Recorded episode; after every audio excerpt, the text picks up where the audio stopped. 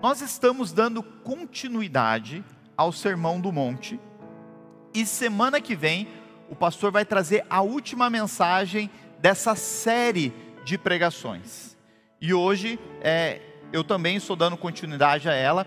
Eu coloquei um tema para essa mensagem que é quem você é. Quem você é? Vamos ler juntos aqui uma porção do texto que está em Mateus 7, versos 13 e 14, que diz assim: Entrem pela porta estreita, pois larga é a porta e amplo o caminho que leva à perdição, e são muitos os que entram por ela. Como é estreita a porta e apertado o caminho que leva à vida, são poucos os que a encontram. O Sermão do Monte, é, semana passada, o pastor Marquinhos trouxe uma palavra poderosa falando sobre a persistência no lugar da oração e da busca pela presença de Deus. De você bater, bater e bater. Mas quando nós chegamos nesse versículo do capítulo 7, o Sermão do Monte ele dá uma virada. Porque Jesus, ele ele está fazendo um fechamento de tudo que ele disse, de tudo que foi ministrado, e ele está mostrando assim: ei, nós temos aqui duas portas, a porta estreita e a porta larga. Jesus usava muito o contexto do que tinha naquela região o contexto do que as pessoas tinham e que elas conseguiam visualizar. Os templos, eles tinham, a entrada das cidades, elas tinham portas amplas, onde as pessoas estavam entrando e por onde passava a maioria das pessoas. E ele está dizendo assim: ó, a maioria escolhe essa porta.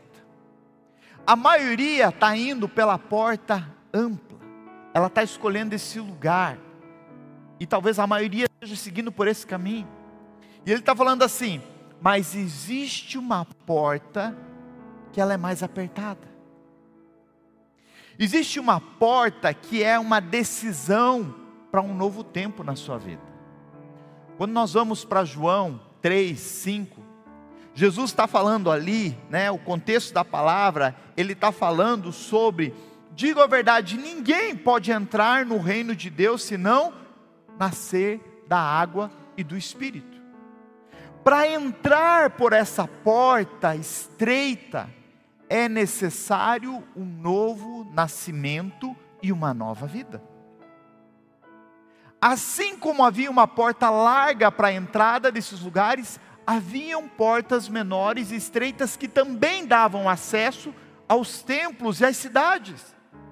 E Jesus está trazendo um contexto assim: ei, Existe a porta larga que a maioria vai escolher, mas existe essa porta estreita, que para quem decidir por uma nova vida, essa porta vai levar à vida. Essa porta vai levar a uma vida e uma vida eterna porque Jesus vinha falando com todo aquele povo, ele estava trazendo uma mensagem de uma nova vida.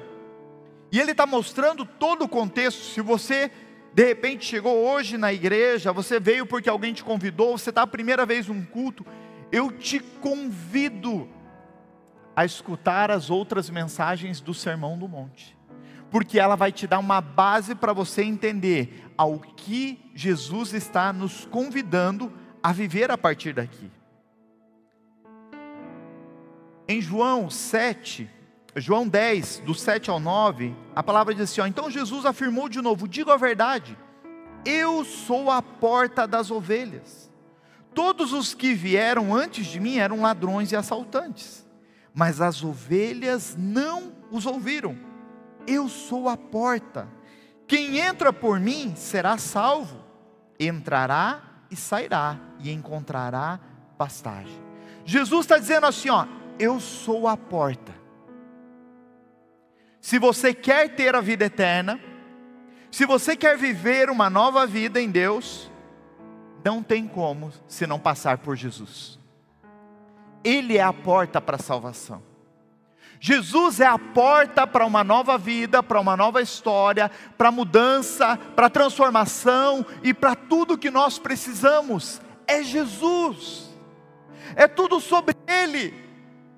Desde quando nós decidimos por um batismo e para reconhecer Ele como Senhor e Salvador da nossa vida, Ele é a porta da transformação e de tudo que Deus tem para nós.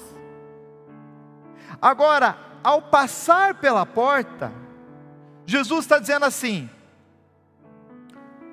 vocês entraram pela porta estreita, vocês aceitaram Jesus como Senhor, Salvador, você decidiu por Jesus, você entrou por essa porta, agora tem um caminho, tem um caminho a seguir, e a Bíblia diz que esse caminho, ele também é estreito ele é apertado.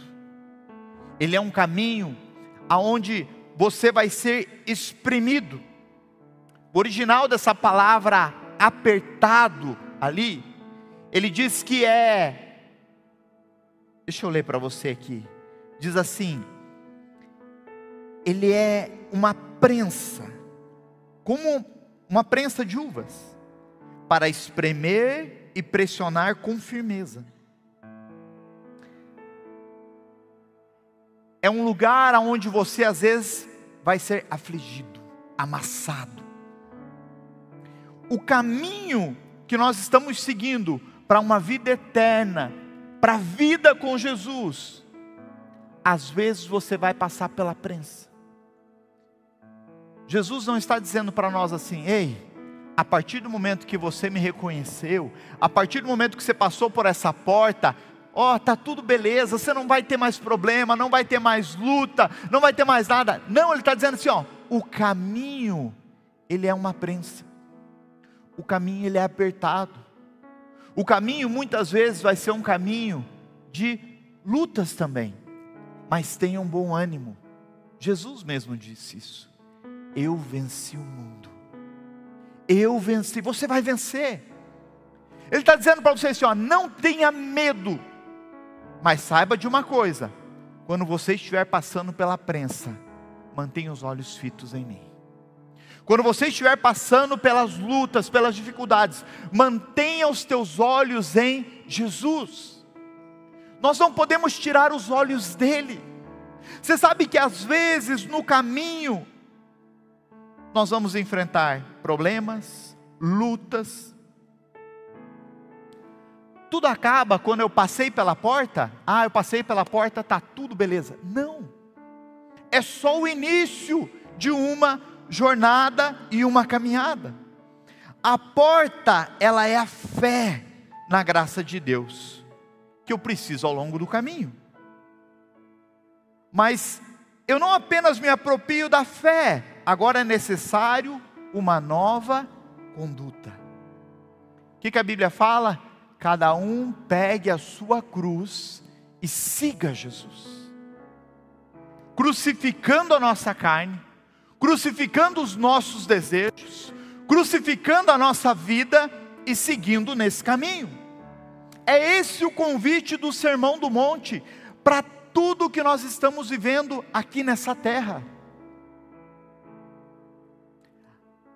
Não tem como viver uma vida aqui e não passar pela prensa.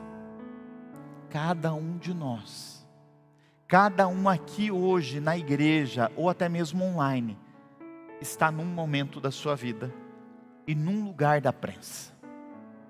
Talvez você está passando por um tipo de luta que o irmão que está do seu lado não está e está em outra estação da vida dele, mas a verdade é que todos nós devemos estar nesse mesmo caminho em direção a Jesus, a vida eterna com Deus, porque nós passamos pela porta, nós decidimos, e ao decidir entrar por essa porta, querido, você tomou uma decisão, você disse: Eu quero Jesus, eu preciso dEle.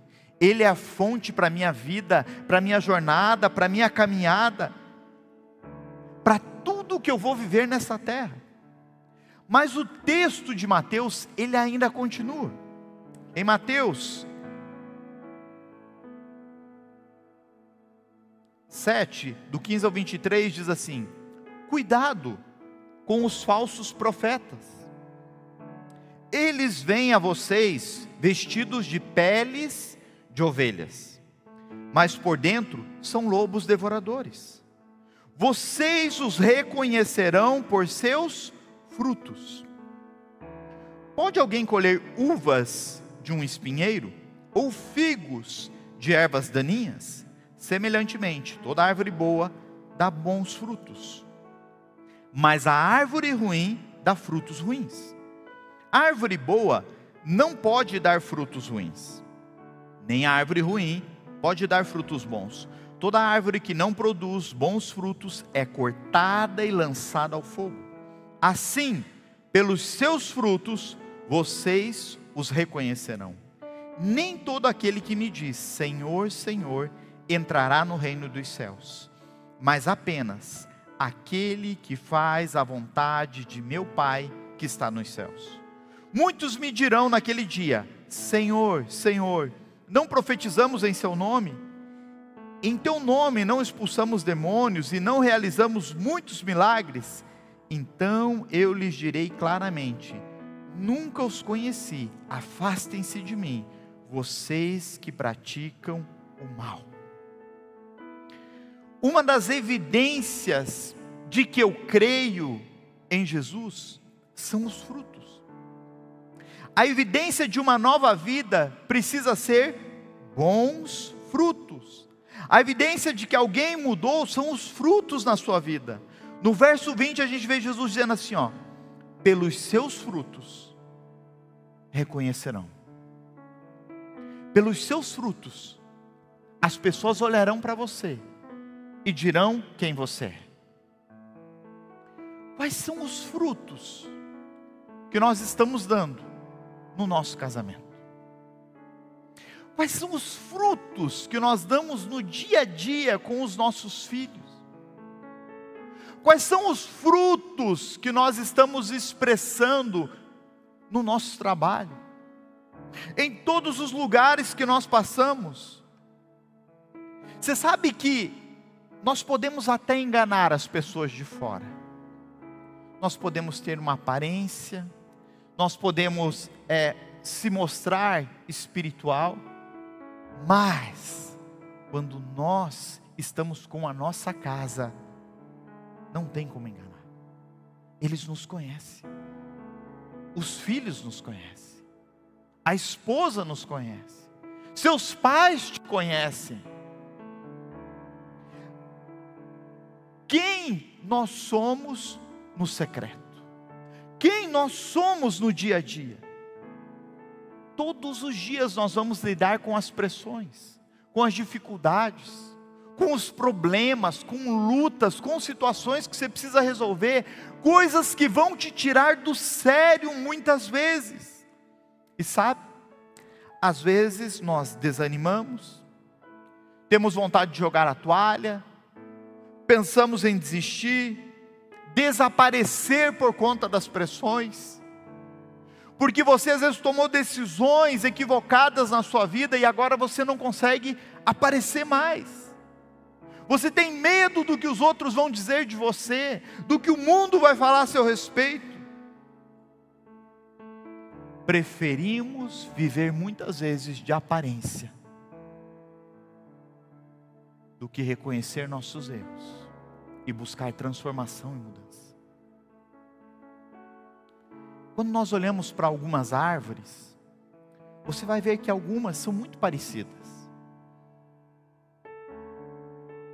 Principalmente, né? É, tem vários tipos de mimosa, mexerica, morgote, né? Esse dia nós estávamos numa confusão lá em casa lá. Porque eu falei assim, ó, hoje comprei morgote. Eles, o que, que é isso, né? Falei, gente, isso aqui é um tipo de mimosa que também é descendente dessa, que é a cruza dessa com essa. Mas se você pegar a árvore que está gerando esses frutos, elas são muito parecidas. O que define elas é o fruto. É o fruto que muda, mas as folhas são parecidas. Se você olhar a árvore, talvez você não consiga nem dizer qual é, mas a diferença está no fruto o fruto que ela está gerando, o fruto que a nossa vida está gerando, quem nós somos no dia a dia. Você sabe que uma das maneiras de se descobrir o que é falso e verdadeiro é você ser especialista naquilo que é verdadeiro. Nos bancos, principalmente os caixas, eles precisam conhecer muito bem a nota verdadeira para poder identificar uma nota falsa quando ela chega. Então eles se tornam especialistas, eles conhecem cada detalhe daquela nota para que se chegue uma nota falsa até suas mãos, eles consigam identificá-la facilmente. Hoje em dia a gente não tem quase mais nota na mão, né? Tudo é ou Pix, ou cartão, ou isso. Isso te facilita algumas coisas, mas ainda chegam notas. E o caixa precisa saber, ele precisa identificar ali se aquela nota é falsa e verdadeira. Você sabe que nós também. Aqui nesse texto, Jesus ele está trazendo algo assim muito importante. Ele fala assim: ó, tomem cuidado com os falsos profetas. Ele está dizendo assim: ó, eles vão ser parecidos com aquele que é verdadeiro.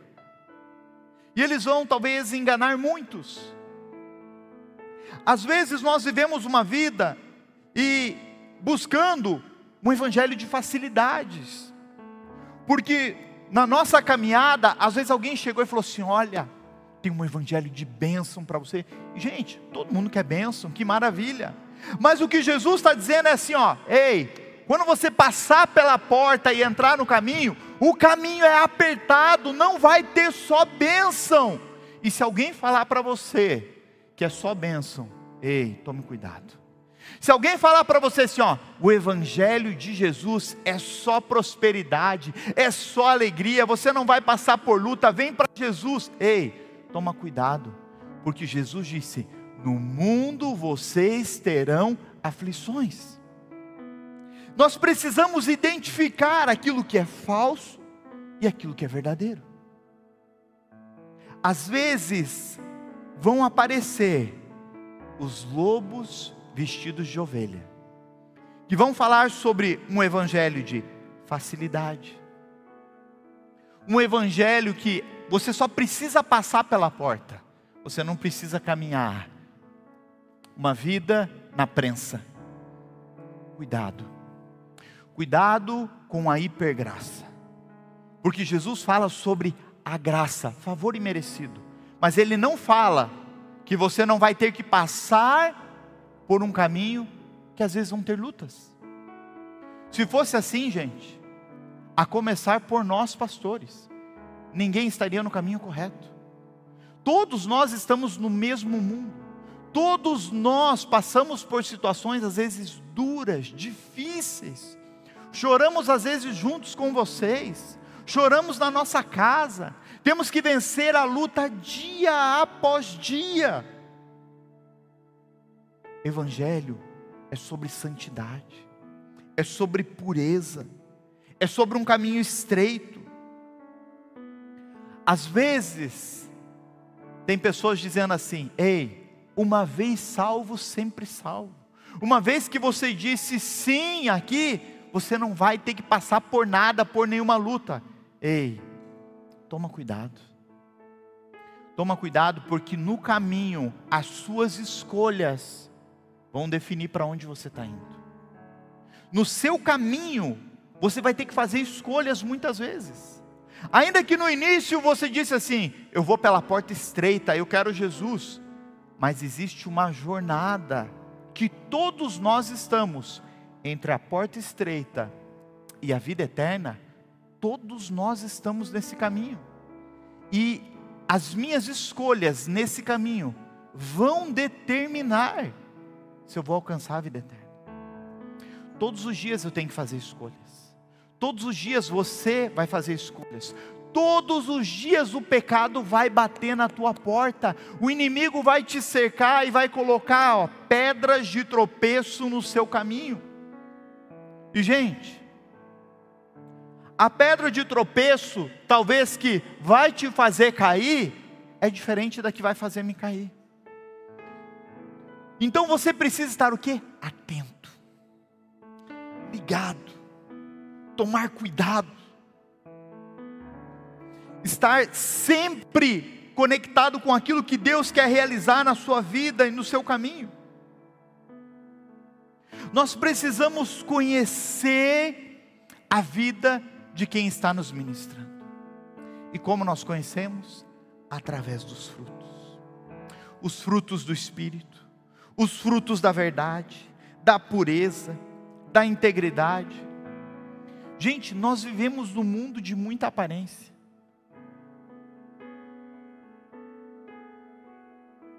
O que é bonito hoje é a gente postar a foto mais bonita.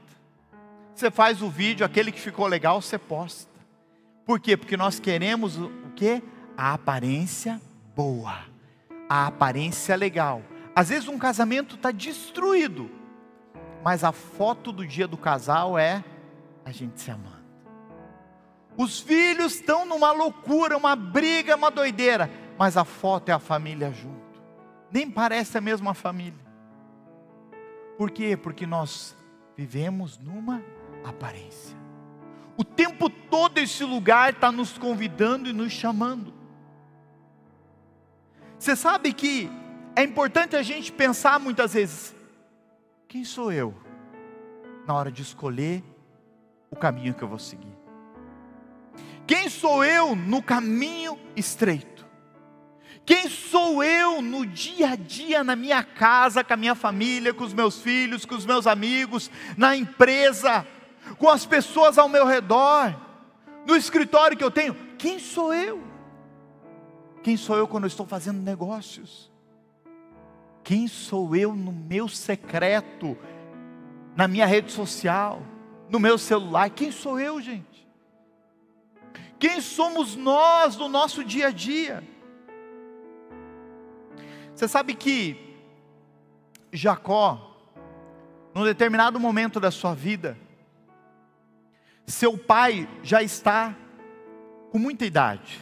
A Bíblia fala que ele já é velho e ele já não consegue enxergar mais. E então, ele diz para Isaú: vá, casse, prepare o animal e traga para mim. E nesse momento eu vou liberar uma bênção sobre a sua vida, porque Esaú era o filho mais velho, o primogênito. Mas Jacó, ele estava ali, ele escuta isso, sua mãe também, e ela chama Jacó e ela fala assim: Olha, você vai fazer isso antes do seu irmão. Nós vamos pegar um cabrito, o melhor que tem, o mais novo, nós vamos preparar ele, e você vai lá e você vai fingir ser o seu irmão, e você vai receber essa benção. Jacó fica meio assim, será? Mas e se ele descobrir? Não, vai lá, faz isso. E Jacó então, sua mãe prepara um animal. Ele vai, ele está parecido com seu irmão, ele coloca pelos, ele com a roupa do irmão para cheirar como o irmão. E gente, Isaac pega e ele fala assim: uh, Você parece Isaú, você tem o cheiro de Isaú, mas a voz é de Jacó. E a Bíblia fala assim que ele pergunta: "Quem é você?" Ele fala: "Eu sou Isaú." E então ele come e abençoa Jacó com a bênção de Isaú. Quando Isaú chega com a caça e prepara e fala: "Pai, eu estou aqui", e ele diz: "Mas eu já abençoei, quem é você? Ele fala, sou eu, pai, eu sou Esaú. E então diz, a Bíblia diz que Esaú chorou amargamente. Mais à frente, depois de passar muito tempo, Jacó experimentou coisas difíceis na sua vida. Jacó foi enganado pelo sogro, ele passa por situações ali, ele tem momentos com Deus, e ele decide que ele precisa voltar para as terras do seu pai. Ele precisa encontrar o irmão. Ele precisa acertar as coisas que ficaram para trás. E ele está muito temeroso porque ele havia roubado a bênção do irmão. Ele sabia que ao encontrar Isaú, aquilo seria decisivo para a sua vida. E quando ele está no meio do caminho, ele tem um encontro com o anjo do Senhor. E quando ele está ali e ele está lutando, o anjo faz uma pergunta para ele: Quem é você? Ele já não era mais Esaú. Ele tinha que reconhecer quem ele era. Ele diz: Eu sou Jacó. Eu sou esse que errou, que falhou. Nós precisamos reconhecer quem nós somos. Deus não pode abençoar quem nós fingimos ser. Deus só pode abençoar quem nós reconhecemos que somos. Às vezes nós tentamos viver uma vida de aparência. E sabe, viver de aparência é fácil enganar o outro. Mas ninguém engana o Senhor. Ninguém pode enganar a Deus. A Bíblia também fala de uma outra história que acontece em 1 Samuel 16. Ali, nós vamos ver o profeta Samuel quando o Senhor rejeita Saul. E então ele fala: vá para tal cidade, porque lá eu vou ungir um novo rei. Então Samuel, ainda temeroso, se alguém desconfiasse que ele iria fazer isso e Saul o matasse, ele pega um animal para ir sacrificar lá. E quando ele chega, ele encontra a família de Davi. Ele encontra Jessé. E ele fala: Jessé, eu vou até sua casa. E ele vai com Jessé para a casa dele. Quando ele chega lá e ele vê seus filhos, e o primeiro que ele vê, gente, olha o que a Bíblia diz. Quando chegaram, Samuel viu Eliabe e pensou: com certeza é este que o Senhor quer ungir. Sabe por que, que ele pensa isso? Porque ele estava vendo a aparência. Eliabe parecia rei. Eliabe tinha uma boa aparência falava bem, se portava bem, tinha postura, era um guerreiro, era valente. Ele olha e ele pensa: só pode ser esse. O Senhor, contudo, disse a Samuel: Não considere sua aparência nem sua altura, pois eu o rejeitei. O Senhor não vê como homem, o homem vê a aparência, mas o Senhor vê o coração nós vemos a aparência. Todos os filhos de Jessé passam ali, os sete. E Deus rejeita todos. Então Samuel fala assim: está faltando mais algum filho seu? Ele fala: olha, tem um menino que está lá no pasto, lá cuidando das ovelhas. Ele fala: traz ele, traz ele, porque ninguém vai comer enquanto ele não vier. Então trazem Davi. Quando Davi chega, Deus fala o quê? É esse. Porque Deus está olhando o coração. Nós podemos ser enganados pela aparência, mas Deus não é, gente. Deus é aquele que olha e que sonda os corações. Deus é aquele que conhece a nossa vida de trás para frente, gente, o interior, cada detalhe. Deus sabe de tudo. Você pode enganar os homens, você pode mentir para as pessoas, você pode até mentir para você mesmo, mas não tem como enganar o Senhor. Não tem como a gente fugir daquilo que Deus sabe a nosso respeito. Deus sabe até quantos fios de cabelo você tem aí. É claro que para alguns não é tão difícil. Deus sabe cada detalhe da nossa vida. Nós temos a tendência a julgar pela aparência, mas o Senhor não qual o tipo de fruto que nós estamos dando em nossa vida? Ou nós vivemos apenas uma vida de aparência? Qual é o fruto que você está gerando na sua caminhada? Qual é o fruto do dia a dia da sua vida? Do que adianta, gente, uma macieira se ela nunca produzir maçãs? Da mesma forma, a nossa vida sem produzir frutos, ela é uma vida morta, infrutífera. Jesus disse que nós seríamos conhecidos pelos nossos frutos. João 15,16 diz assim: Vocês não me escolheram, eu escolhi vocês, para irem e darem fruto. O Senhor nos escolheu para dar fruto e muito fruto nessa terra frutos que permaneçam, a fim de que o Pai conceda a vocês o que pedirem em meu nome. Gente, há uma promessa quando você está frutificando, há uma promessa baseada nos frutos que você está dando aqui em vida, que o que você pedir ainda, Deus vai conceder para você. De fato, nós somos escolhidos por Jesus com o propósito de dar frutos nessa terra. Você não vai ser conhecido pelos dons, você não vai ser conhecido pelo bom falar, não. Você vai ser conhecido pelos frutos que você deu. Por muitas vezes, quando nós estamos em um, um velório, a família fala de quem foi aquela pessoa. E a gente pergunta: me fale um pouco. Quem foi? Como essa pessoa era? E eles começam a falar: puxa, foram momentos assim. Alguns não têm muito o que falar. Olha, foi uma pessoa boa. E quando você vai descobrir, você descobre às vezes, puxa, foi uma pessoa difícil. Foi uma pessoa que viveu longe de casa. Foi uma pessoa que nunca cuidou da família era uma pessoa irada, difícil. Se hoje eu e você morrêssemos, o que falariam de nós no nosso velório? O que falariam da nossa vida ali? Quem foi? Quem é você? Qual é a vida que você levou? Gente, nós podemos ter tropeços na caminhada.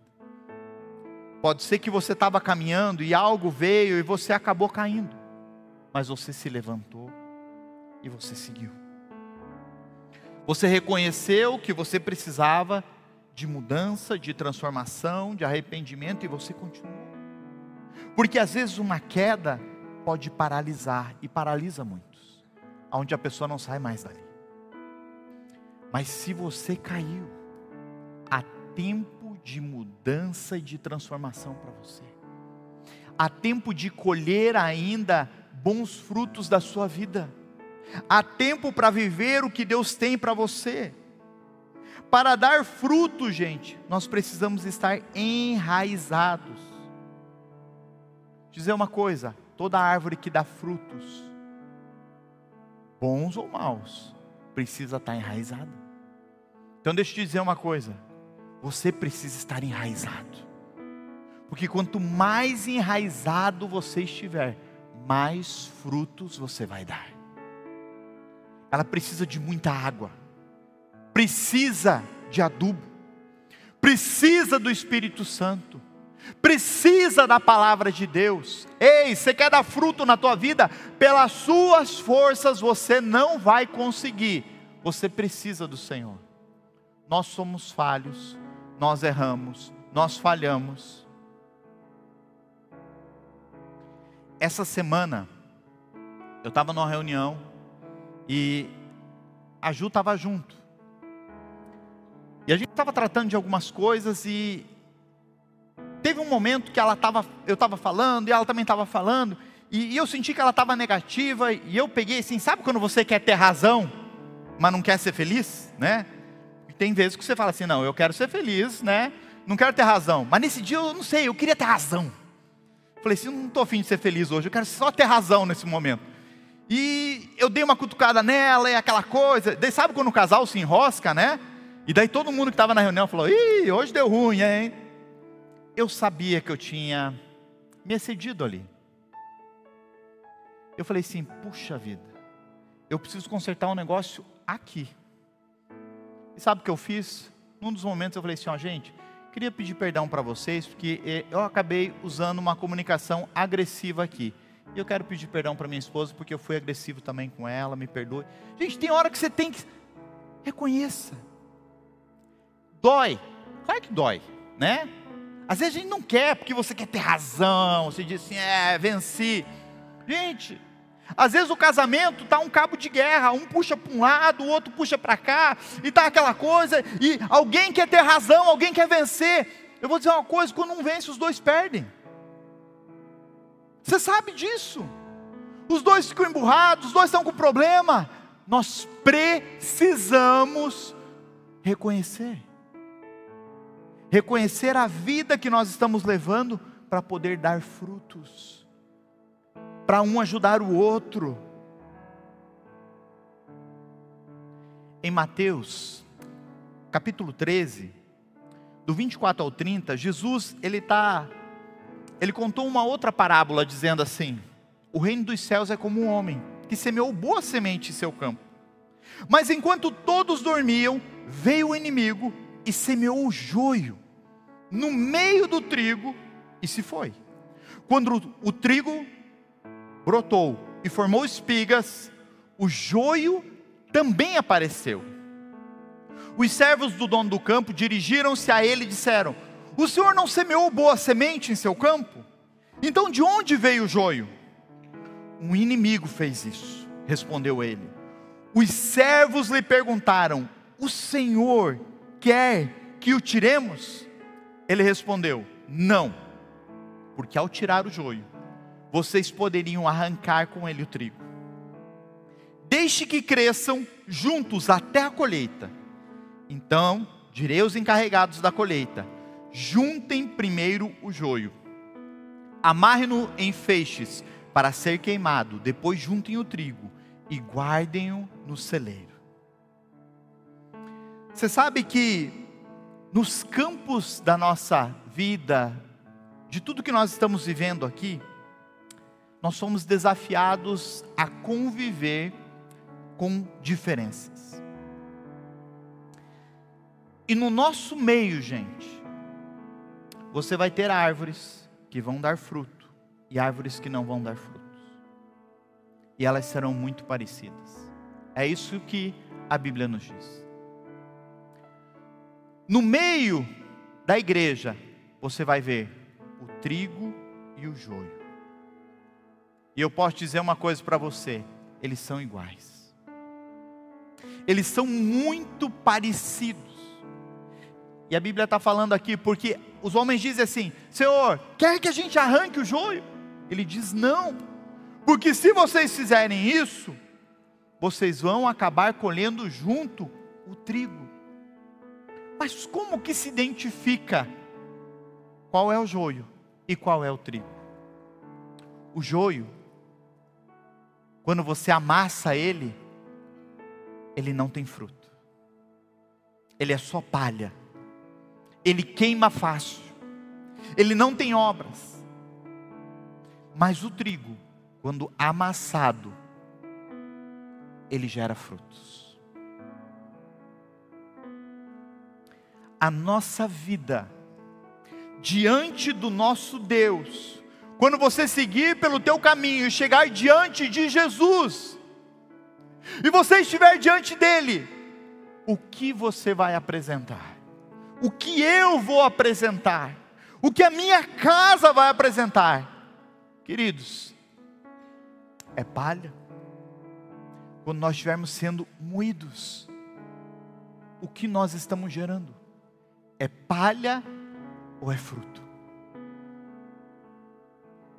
Josué, num momento da sua caminhada, ele disse: Ó, ei, eu já tomei uma decisão pelo caminho que eu vou seguir. Eu e a minha casa serviremos ao Senhor. Eu e a minha família serviremos ao Senhor. Queridos, quando eu entreguei a minha vida para Jesus, eu tomei uma decisão. Não importava o que tinha sido minha vida atrás, mas eu decidi a partir daquele momento: eu e a minha casa serviremos ao Senhor. Eu não era casado, alguns amigos que eu tinha e pessoas da minha família não eram crente, mas eu decidi por uma nova vida. Eu passei pela porta e eu sabia que eu ia ter um caminho longo pela frente. São mais de 20 anos. Por muitas vezes pensei em desistir. Por muitas vezes encontrei um caminho pedregoso, difícil, apertado, mas toda vez que eu vencia uma etapa, um óleo novo saía. A prensa extraía coisas novas da minha vida. A prensa vem não para te matar, mas para extrair o melhor que você tem. A prensa de Deus que você vai encontrar no caminho apertado é para extrair o melhor da tua vida, o melhor do teu casamento, o melhor da tua família, o melhor da tua casa, o melhor que Deus tem para você e para sua família. No meio do crescimento, o trigo e o joio são muito parecidos. Gente, é igual. No meio do nosso crescimento, as pessoas que estão ao nosso lado são iguais, são parecidas, estão buscando às vezes a mesma coisa, estão no mesmo solo, estão absorvendo os mesmos nutrientes. O que vai fazer a diferença diante de Deus é se nós estamos gerando frutos ou não, se nós somos o trigo ou se nós somos o joio. Eu quero pedir para o louvor subir, eu quero contar uma história para você.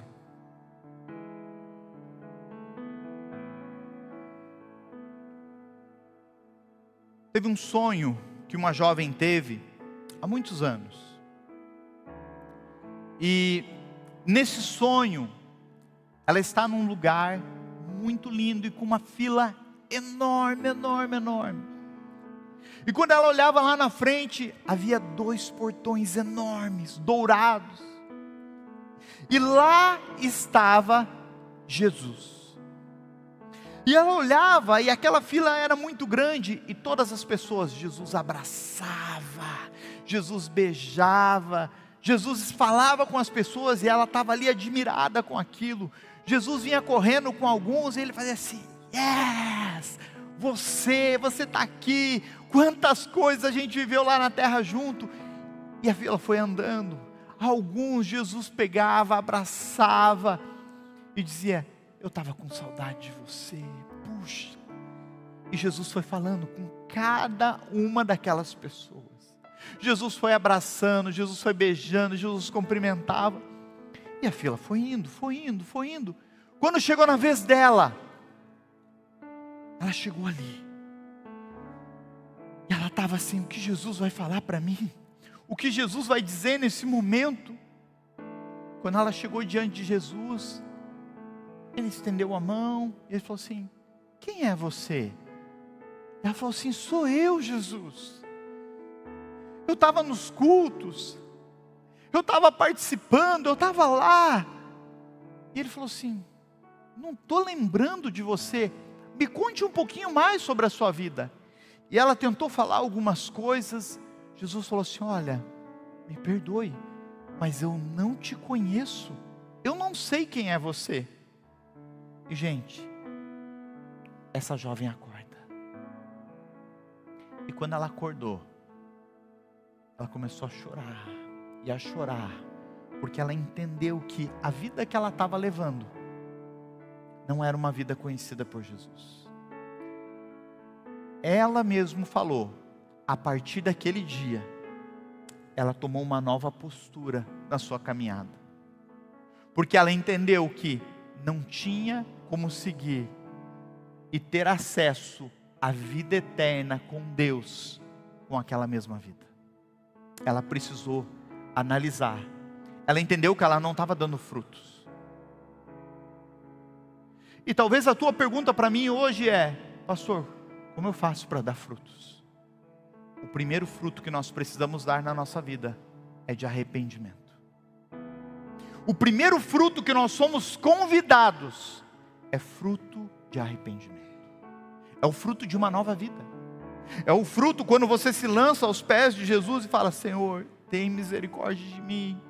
Eu não quero mais viver essa vida. Eu lanço aos teus pés. Eu, eu, eu jogo fora tudo isso. Eu quero viver algo novo com o Senhor. É reconhecer diante dEle. A segunda coisa é viver uma vida em Deus, na palavra, em oração, cuidando dos necessitados, ajudando as pessoas, servindo no reino de Deus. Gente, é um convite do Senhor. Ei, é o caminho apertado, é o caminho de ajustar e de viver uma vida com Ele, dando frutos. Dando frutos. Eu não sei a vida que você está levando, mas eu sei de uma coisa: todos nós aqui precisamos de Jesus. Todos nós precisamos da misericórdia de Deus. E entender uma coisa nessa manhã: Deus pode pegar a nossa vida, que talvez até aqui esteja como um joio, e transformar ela em trigo. Deus pode transformar a nossa vida infrutífera numa vida frutífera.